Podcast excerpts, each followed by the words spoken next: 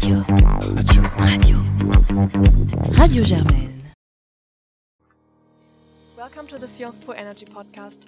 My name is Katharina Menke, and today I'll be speaking to Loic Legare, who is principal at ERM and works on projects related to hydrogen and the energy transition.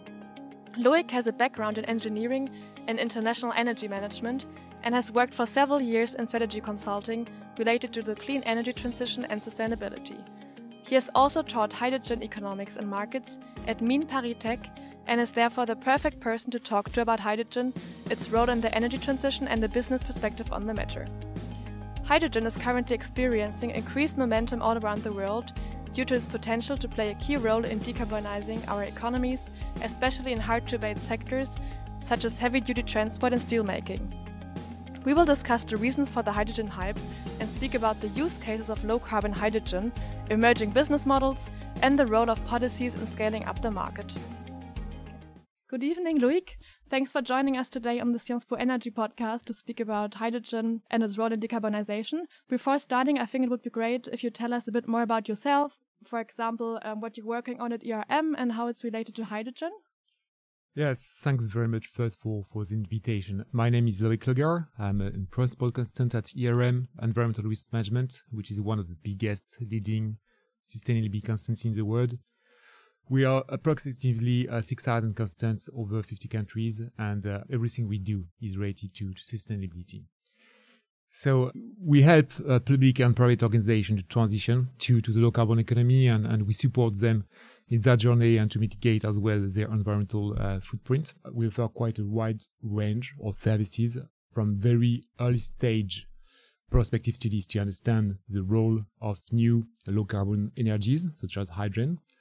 We work quite a lot uh, as well with the investment sector, uh, helping in, uh, investors to better understand the, the risk associated with uh, these uh, low carbon energies. And also we work on corporate strategy uh, questions. And we have questions like, should I enter the PEM uh, electrolyzer market, for example?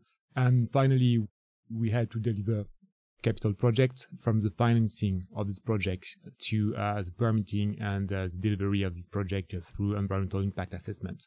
So this is quite a long end-to-end value proposition. And regarding the hydrogen, we have quite a long-standing experience working on, on hydrogen projects in the world. I think one of the best examples is uh, what we've done in the UK over the past years. We worked on most of the of the project uh, regarding the conversion of natural gas infrastructures to, to hydrogen, on the bulk export of hydrogen to different forms, uh, ammonia, LOHC, uh, etc. And we have acquired uh, recently three strategy energy specialist consultancies which are Element Energy, E4Tech, and RCG, the Renewable Consulting Group. And it brings a new force of 200 consultants uh, dedicated to, to the low carbon energy space, but 30% of them work directly on hydrogen related missions. And we do think that uh, combining all our strengths together form quite a unique value proposition, and we have quite an, an, an unrivaled experience, at least in Europe. Okay, thanks a lot. This sounds super interesting, and I think you're the right person to make this episode on hydrogen. So maybe we can start with the general background on hydrogen and its role in decarbonizing our economies. In the last years, more and more governments have been announcing national hydrogen strategies. In the news, we can read about new hydrogen pilot projects nearly every day, and countries start to engage in so-called hydrogen diplomacy, such as Germany or Chile. So, what are the reasons for this current hydrogen hype? And why is hydrogen needed in order to reach our decarbonization goals? Yes, for sure there is a hype. And behind every hype, there is a bit of irrationality, mm. uh. I think. And we should be cautious about uh, what we read about hydrogen, what, uh, what is announced. If we take the example of technologies such as 3D printing or Google Glass, uh, technologies which were announced to revolution our daily lives. Uh, so far, nothing happened. And I think we should always like be a bit cautious about how such technology which are announced in the public space will evolve. This afternoon, uh, I've seen a video from the World Economic Forum promoting hydrogen, uh, mainly with video showing passenger cars. But in this case, I think like hydrogen became also famous because of this vision of passenger cars, hydrogen powered passenger cars just emitting water. But it's not going to really happen because in most cases, electric uh, batteries and electric battery vehicles are, are pretty more efficient uh, than uh, internal uh, combustion engine using uh, using hydrogen. So so yeah, my first thing is say okay, there is a hype, but yeah, we should be a bit cautious about what we hear, and and uh, the future might be not as as we see it in, in the different videos. I think also that there is a hype for sure, but about all energy. So hydrogen is not new. In the 30s, we had hydrogen powered zeppelins, so aircraft. One of them was uh, Hindenburg, which gave the name of the famous disaster in the 1930. 37 when uh, this balloon just exploded and just uh, burned in five minutes.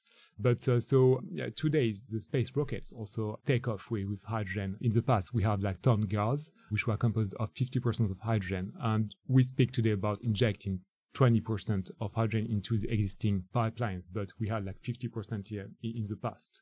So just few examples to show that hydrogen is not new first, and uh, there is also an existing market. So hydrogen, it's uh, like a commodity market. We produce and consume 70 million of ton of H2 every year, but that's obviously fossil-based hydrogen, gray H2, which consumes actually like 6% of natural gas resources in the world, 2% of coal to produce this fossil-based uh, hydrogen, which fills uh, mainly three sectors. The first one is uh, refineries. So we use hydrogen to desulfur hydrocarbons. The second one is for the production of ammonia and H3, uh, which uh, makes uh, fertilizers.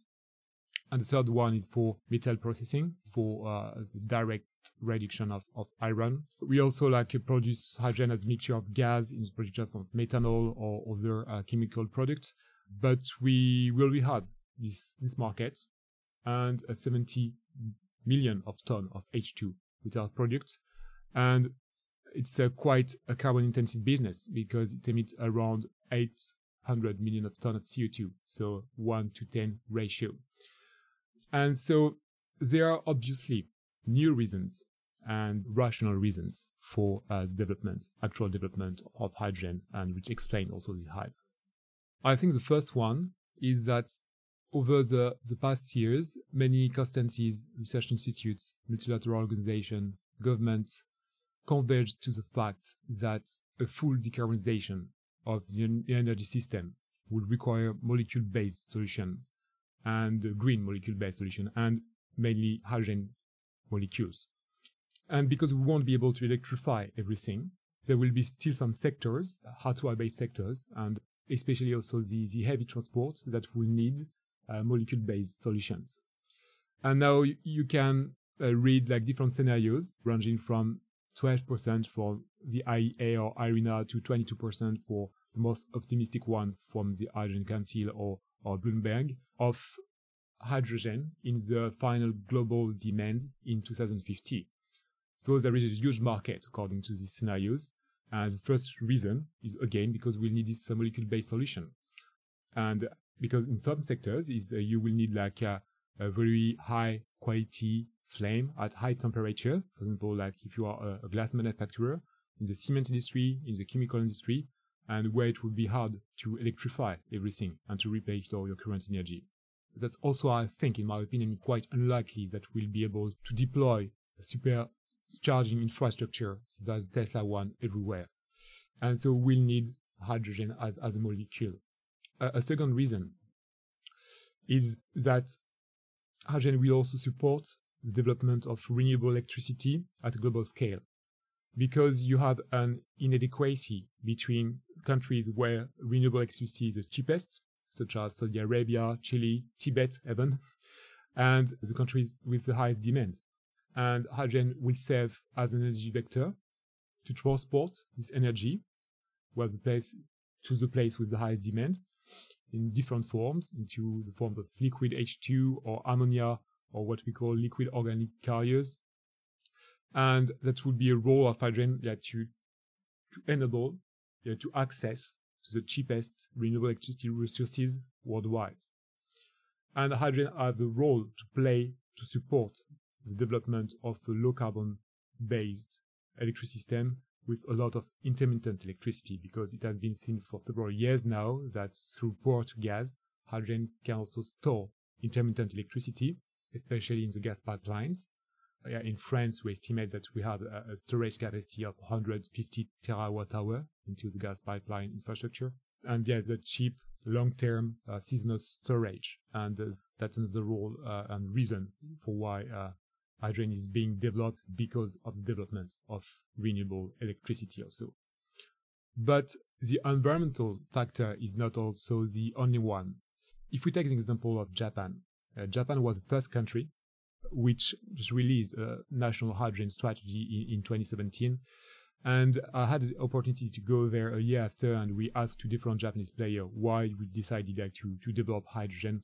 And the first reason we had wasn't like an, environmental reason or a reason to, de- to deploy renewable electricity, but it was a question of electricity supply, uh, energy supply, and de-risk the energy bill of the country. Because after Fukushima, the country had to import and, to pay very high price for natural gas, up to $18 per MBTU. And by uh, using hydrogen, which is a very versatile energy, you can uh, decrease your dependency to oil and gas producers because hydrogen you can uh, produce it from, from natural gas, from coal, and actually uh, quite surprising, the, the only liquid hydrogen carrier we have, a ship which uh, arrived last days uh, through the ISTRA project in, in Japan, has like fossil-based liquid hydrogen coming from Australia and not green hydrogen. But yeah, you can produce from, from coal, from natural gas, from biomass, uh, from water, electricity, from, from sun, nuclear, etc. And so you diversify your own energy sources and you, you decrease your dependency to, to oil and gas exporting countries while controlling your energy bill. And that's for sure uh, quite an interesting also aspect uh, of hydrogen. And uh, you mentioned in your, introduction that we have seen like recently some memorandum of understanding and uh, between different countries in the world. And, and definitely there are geopolitics of, of hydrogen that's going to reshape the world. And uh, we can think about that with the current Ukrainian crisis and what would be actually the position of, of Germany in this crisis uh, with a lower share of natural of Russian natural gas in their pipelines. Okay, thanks a lot. I think we're already seeing that there's so many topics related to hydrogen. We could do several episodes. Um, I just want to stay on this topic of the hydrogen hype for a moment.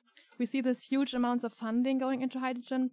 Do you think there's a risk that this is diverting funds away from more direct ways to reduce emissions, such as renovating buildings or deploying more renewables in the power sector, if our main goal is decarbonizing as fast as possible? Yeah, it's true that uh, first we see a lot of funding.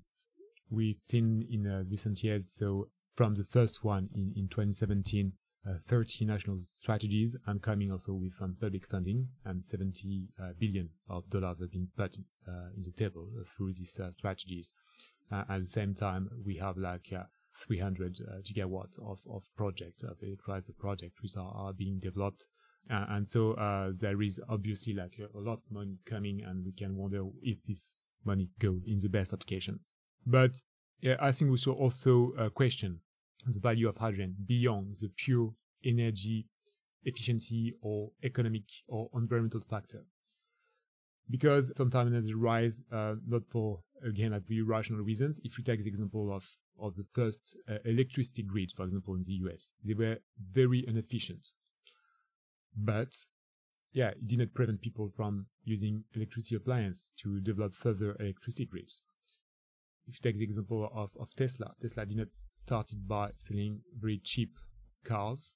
And uh, obviously there was a value for uh, people to drive a luxury car, which was also a low carbon car. And if you have the question to the hydrogen truck drivers, of course, these uh, trucks are, are, very expensive, but uh, there is value because that uh, high performance, not a lot of noise. That's value for the municipalities too, because there is an, absence, an absence of, of emissions. So we should question this value of hydrogen beyond the pure economic, environmental, energy efficiency factor. These are first things. But however, of course, to succeed in the energy transition, we should ensure that the public support and funding go to sectors where it makes more sense. And regarding H2, I think there are like many companies, such as oil and gas companies, we see hydrogen as a way to avoid stranded assets. If we take the example of, of natural gas pipeline operators, who, uh, yeah, they, they, they want in a future without green gas in their pipeline. Renewable electricity and nuclear electricity also producers see a way uh, to extend the electricity production too. And in the context of the energy transition where we need to decrease uh, radically or, our consumption, hydrogen could be seen as a way to, to still uh, keep our current level of consumption or increase our consumption. And I think we'll be we should be cautious uh, about uh, this, this role uh, of hydrogen or how it is promoted by, by some players. And another thing I would like to say it's uh, there's also this question be with blue hydrogen, and that's a big debate. That countries have different positions on it because installing dedicated renewable electricity capacities for the production of green H2 could prevent the decarbonization of the existing grid and and for that blue hydrogen could be um, a transition a solution for for transition yeah, concerning blue hydrogen, actually, I wanted to speak about that a bit later, but we can also directly dive into that. It's actually not so sure how many greenhouse gas emissions are related to blue hydrogen. For example, there was a study, I think, published this August, um, which was pretty critical. So, do you think that blue hydrogen can be a really clean hydrogen? And how can we address the risk of locking in fossil fuels in our energy system of tomorrow?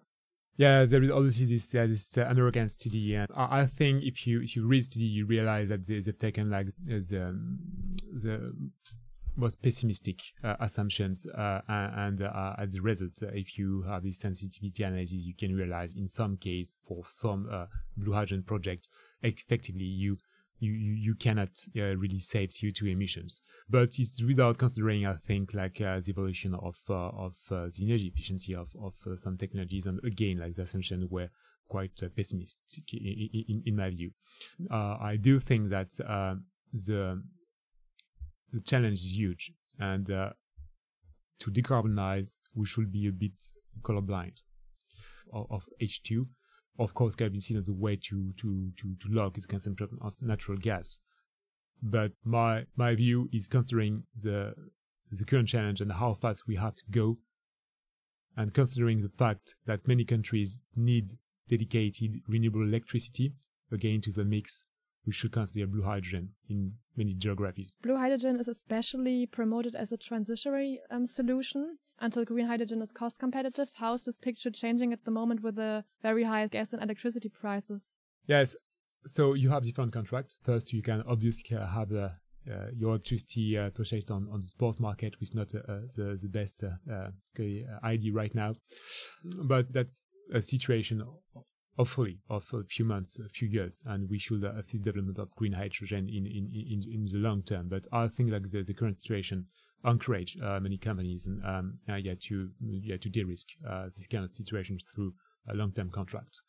But like the, the rationales are that low carbon electricity uh, will decrease, the price of, of renewable uh, intermittent electricity will decrease, and uh, and definitively we see now a way. I think that's one of the main results of the last years to to reach the cost parity with with grey hydrogen in in the next years. So even if blue hydrogen will remain more competitive in uh, the next years, because like uh, right now, like so just to give back the figures, so so gray fossil-based uh, hydrogen is produced around one to two euros per kilogram of H2, whereas green hydrogen through electrolysis is produced between five and eight euros per kilogram now. There is still this gap, and uh, like the the most competitive option now of low carbon hydrogen is blue hydrogen, where you still produce your hydrogen through the fossil based pathway, especially steam methane reforming, but with carbon capture. And the cost of adding carbon capture is not that much actually at the end. It's add uh, another 50 cents to 1 euro per kilogram. So you can still have a 2 euro, 2.5 euro per kilogram of H2 in some geographies, especially for natural gas producers. Uh, I think about Russia, I think about the US or, or the Middle East, and it's a quite uh, uh, a, cost competitive uh, option. But what we see is arriving to this cost parity of between green hydrogen and gray hydrogen uh, will require so two things. Uh, first is um, uh, the decrease of the cost of electrolyzers by five of alkaline electrolyzer in, in next years. But due to the economy of scale, we, we do think that's possible in the five, next, 10 years, next years now. And an electricity price around uh, 20 euros per megawatt hour, which is not easy to get for, for, for, for solar wind, but definitely achievable in some geographies. If you speak about Chile or, or the Middle East or even, even Portugal.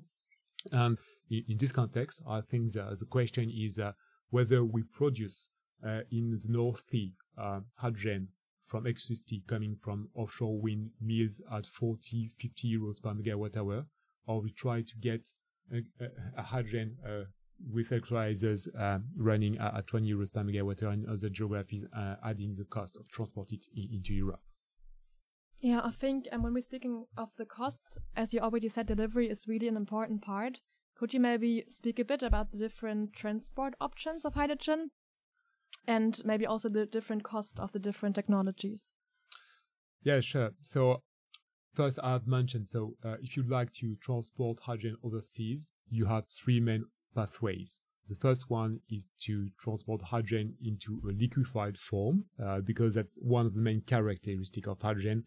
It takes a lot of place. And uh, so the, the most optimal condition it was transported at in a liquefied stage, but it requires a lot of energy because you have to liquefy it to a minus 253 degrees or to compress it uh, at 700 bars, which is like uh, the op- economic optimum in uh, this compression, but that's also very heavy tanks. And so that's the first pathway. So liquefied hydrogen. Uh, the second one is ammonia, and the third one is what we call liquid organic carriers. And uh, so basically, you attach your hydrogen molecule to another molecule, where that you can store at at a good operating condition. And when it arrives at your port, you disattach your your hydrogen molecules. Uh, so that's hydrogenation, dehydrogenation uh, cycle. So every other technology has some some advantages and, and, and, drawback. Speaking about liquefied hydrogen, so I'll talk about it. That's uh, the cost of liquefaction, and also uh, you need like to handle a cryogenic infrastructure. Speaking about ammonia, ammonia have many different advantages. Mm, that's a, a, commodity market today. So we have the infrastructure to, to, to store ammonia currently. And one of the interesting point is that you can retrofit some diesel engine in some boats and running it with ammonia. So you have boats transporting ammonia, but at the same time, like consuming ammonia for, for its own needs. And third interesting option is that if you transport ammonia, it arrives at your port and you have a gas power plant, you can directly burn ammonia to produce electricity. And so you don't have the cost of retransforming ammonia into hydrogen. But obviously, ammonia is, is very uh, toxic, uh, quite dangerous fuel, and we can question whether public authorities will uh, will enable and authorize uh, like the, the distribution of, of, of, ammonia in lands. So the third option is uh, liquid organic carriers, and so there's really the advantage like you, you can store it uh, at um, um, got very good uh, pressure and temperature conditions uh, but I think like what you need to uh, to re-extract hydrogen for, from the, the molecule, um, you need uh, uh, quite a lot of, of energy because you need quite a, a, high temperature, and that's quite costly. And in summary, when you compare the three main technologies to, to transport hydrogen overseas, the recent studies shows that ammonia or LOHC should be the best options, depending on the case. But yeah, definitely that will be the main option for the, the, the transport by, by sea. Now there is a question of transport inland and pipeline and um, and storage in salt caverns are, are quite uh, interesting and cheap options, whereas the transport by, by trucks uh, in a compressed uh, tank uh, are quite costly. Uh, for example, in, in California right now, yeah, hydrogen is about $12 per kilogram at the refining station, but half of this cost is is a transport cost uh, because uh, transporting by by truck is quite quite quite costly. So yeah, the very uh, very good option is to use pipelines, but there are constraints uh, related to that that you cannot inject uh, as much as hydrogen you would like, uh, because up to five six percent there is no real issue, but from six percent to to 10%, you start to change some equipment between 10 and 20 you start to you start to to to replace some some yeah heavier equipment and because like the hydrogen molecule is quite it's quite small. It leaks quite uh, quite easily, and that's a very inflammable gas too. But above 20%, uh, the investment needed are, are, are, very so huge, so you, it prevents you to inject more than 20% of H2 into your existing, existing pipeline. So you have two options from this point.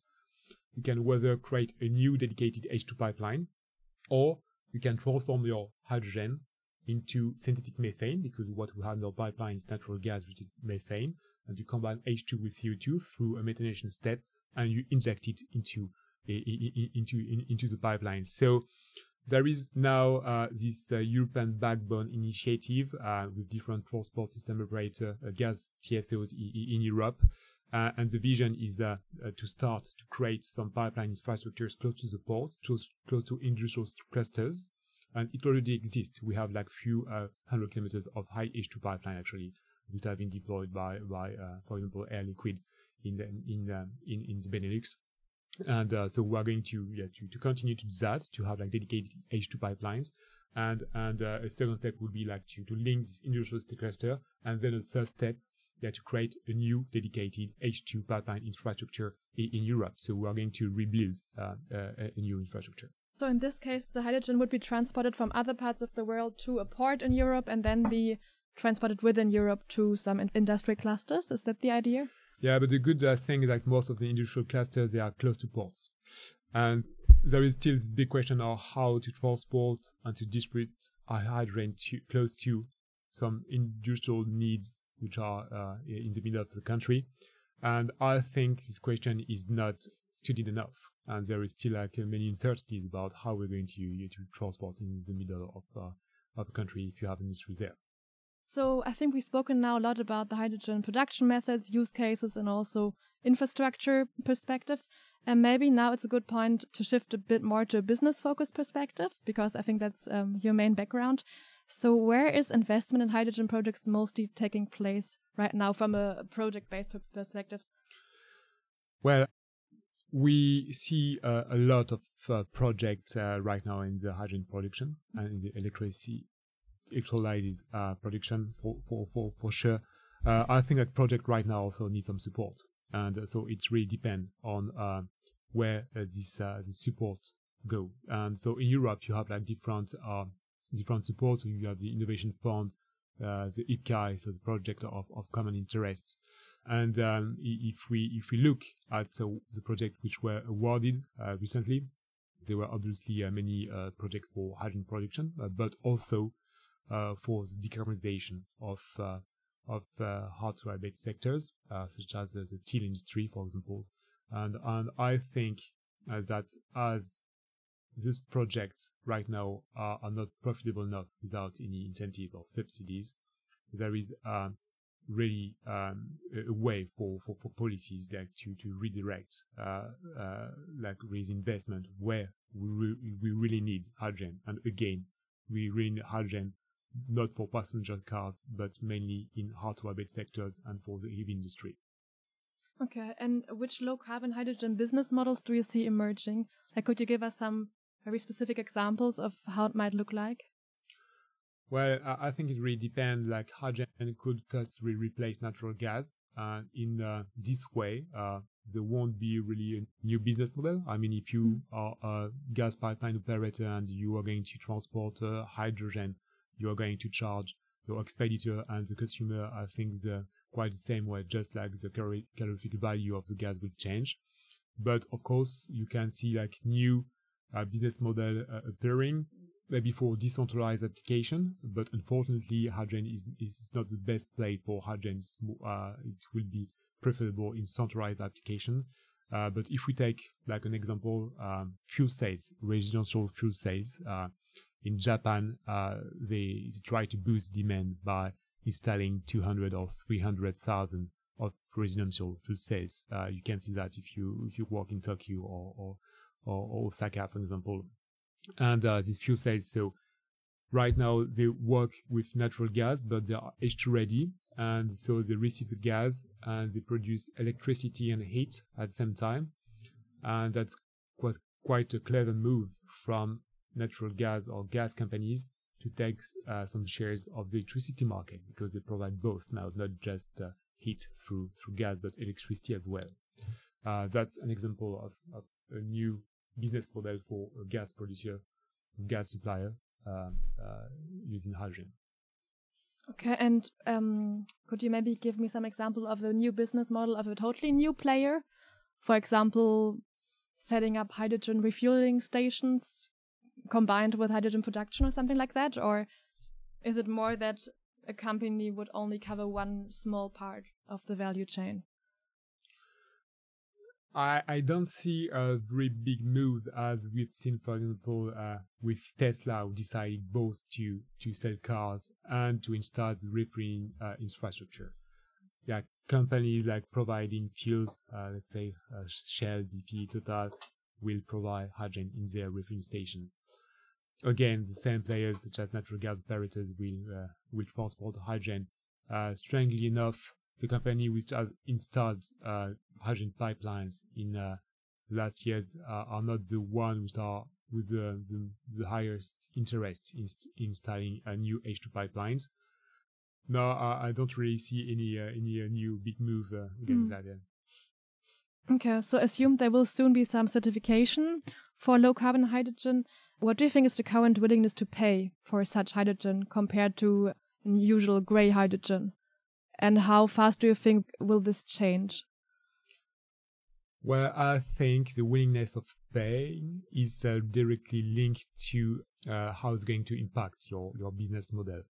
If you can have green hydrogen, but at the same time have a green premium on the product you sell, definitely there will be an interest. But I can take the example of a, yeah, a business model I'm developing right now for steel decarbonization for a steel manufacturer. And so we are, they are going to replace one blast furnace with uh, hydrogen powered technology. And at the end, so they are going to, to sell some green steel. But replacing uh, this uh, blast furnace with hydrogen uh, will uh, impact very badly that business models. They're going to lose like 120 million of euros a year and um, like 2 billion of euros of, over like uh, 20 years of, of, of project lifetime and uh, definitely if there is not an interest from, uh, for example, automotive uh, manufacturer to uh, to purchase uh, green steel for luxury cars, for example, at a higher price, there will be no business model. So, yeah, to answer your question, I think it's not really uh, really much a question of of price beginning, but how much is going to impact your business model, and if there is an opportunity to have a green premium on, on your final project. And I guess the role of regulation is also crucial for example, by public procurement for green steel? For sure, and uh, the regulation can can impact in uh, in many different ways the way you, you develop the market by by boosting its demand. What you, you just told is uh, is one example, uh, but also by by by uh, like boosting its demand through through incentives, so through through through, through subsidies, but also boosting the innovation with a dedicated uh, programs that, and the regulation again can ensure the most optimal allocation uh, of this new energy to uh, the uh, application where it makes the most sense. Okay, so we see that demand side policies are really important to scale up the hydrogen or green hydrogen market. In the last IEA's Global Hydrogen Review, published um, last autumn, maybe you read it, it was stated that actually there's a lack of policies on the demand side compared to the supply side at the moment. Do you agree with this statement? And if yes, what are the consequences of this imbalance of policies? Well, I think both exist. Um, uh, if you take the example of uh, uh, the, the, the aviation sector, uh, so we have like uh, this new refuel aviation initiative with a mandate like to to to have like 0.7 percent of sustainable aviation fuel up to 2030 and and up to 30 percent in, in 2050. So that, that that's a way again like to to to boost uh, demand by by raise some some shares and of, of incorporation of, of renewable fuels uh, and hydrogen in, in, in your in your in your applications. But I would say it exists for sure. But if the question is is that uh, not enough, I think when you directly uh, model some projects such as the one uh, I was speaking about uh, with uh, steel uh, manufacturing, you see that's going really to be hard uh, for uh, these players to keep their profitability or even like to to keep their business at all without a high level of subsidies because now the gap is so huge and uh, uh, between like the, the, cost of conventional hydrogen or, or, of the conventional energy they use uh, and green hydrogen. Uh, that uh, we need a, a, very big amount of support uh, and subsidies, and so it could come directly by funding the project, but or as you said, like maybe to, to boost demand, but boosting the demand, there is also this question of yield, yield vests behind. you do are, we rich enough to to afford that? Thanks a lot, Loic. That was super insightful. I would like to finish by a little look in the crystal ball. Where do you see hydrogen use in 2050? Would it be a commodity globally traded similar to oil and gas today? Yeah, so I think like to to establish market first, you need uh, infrastructure. Uh, you don't have a market without it. Uh, so what's going to happen also up to to uh, like next decades is that we're going like to, to, to deploy a new uh, pipeline infrastructure of, of, of H2 and create a, a, new market on that. So I think that's going to be a reality where it's going to, to, to change to a commodity market thanks to uh, uh, this new infrastructure. Uh, again, uh, due to the, the fact that we need like to to export energy over a, a large distance, definitely we have also a transport market of of uh, of energy uh, through a hydrogen-based uh, molecule because hydrogen is first an energy vector. Great, thanks a lot, Loic, for being on the podcast, and hopefully speak to you another time again. Thanks very much for the invitation. Thank you for listening to the Sciences Po Energy podcast, recorded and produced in Paris by Katharina Menke with the help of Philipp Horster, Giulio Altese, and the team of Radio Germaine, the Sciences Po Students Radio. If you like the podcast, then feel free to leave a rating on iTunes or wherever you are listening.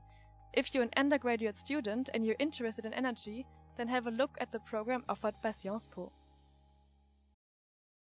Radio. Radio. Radio.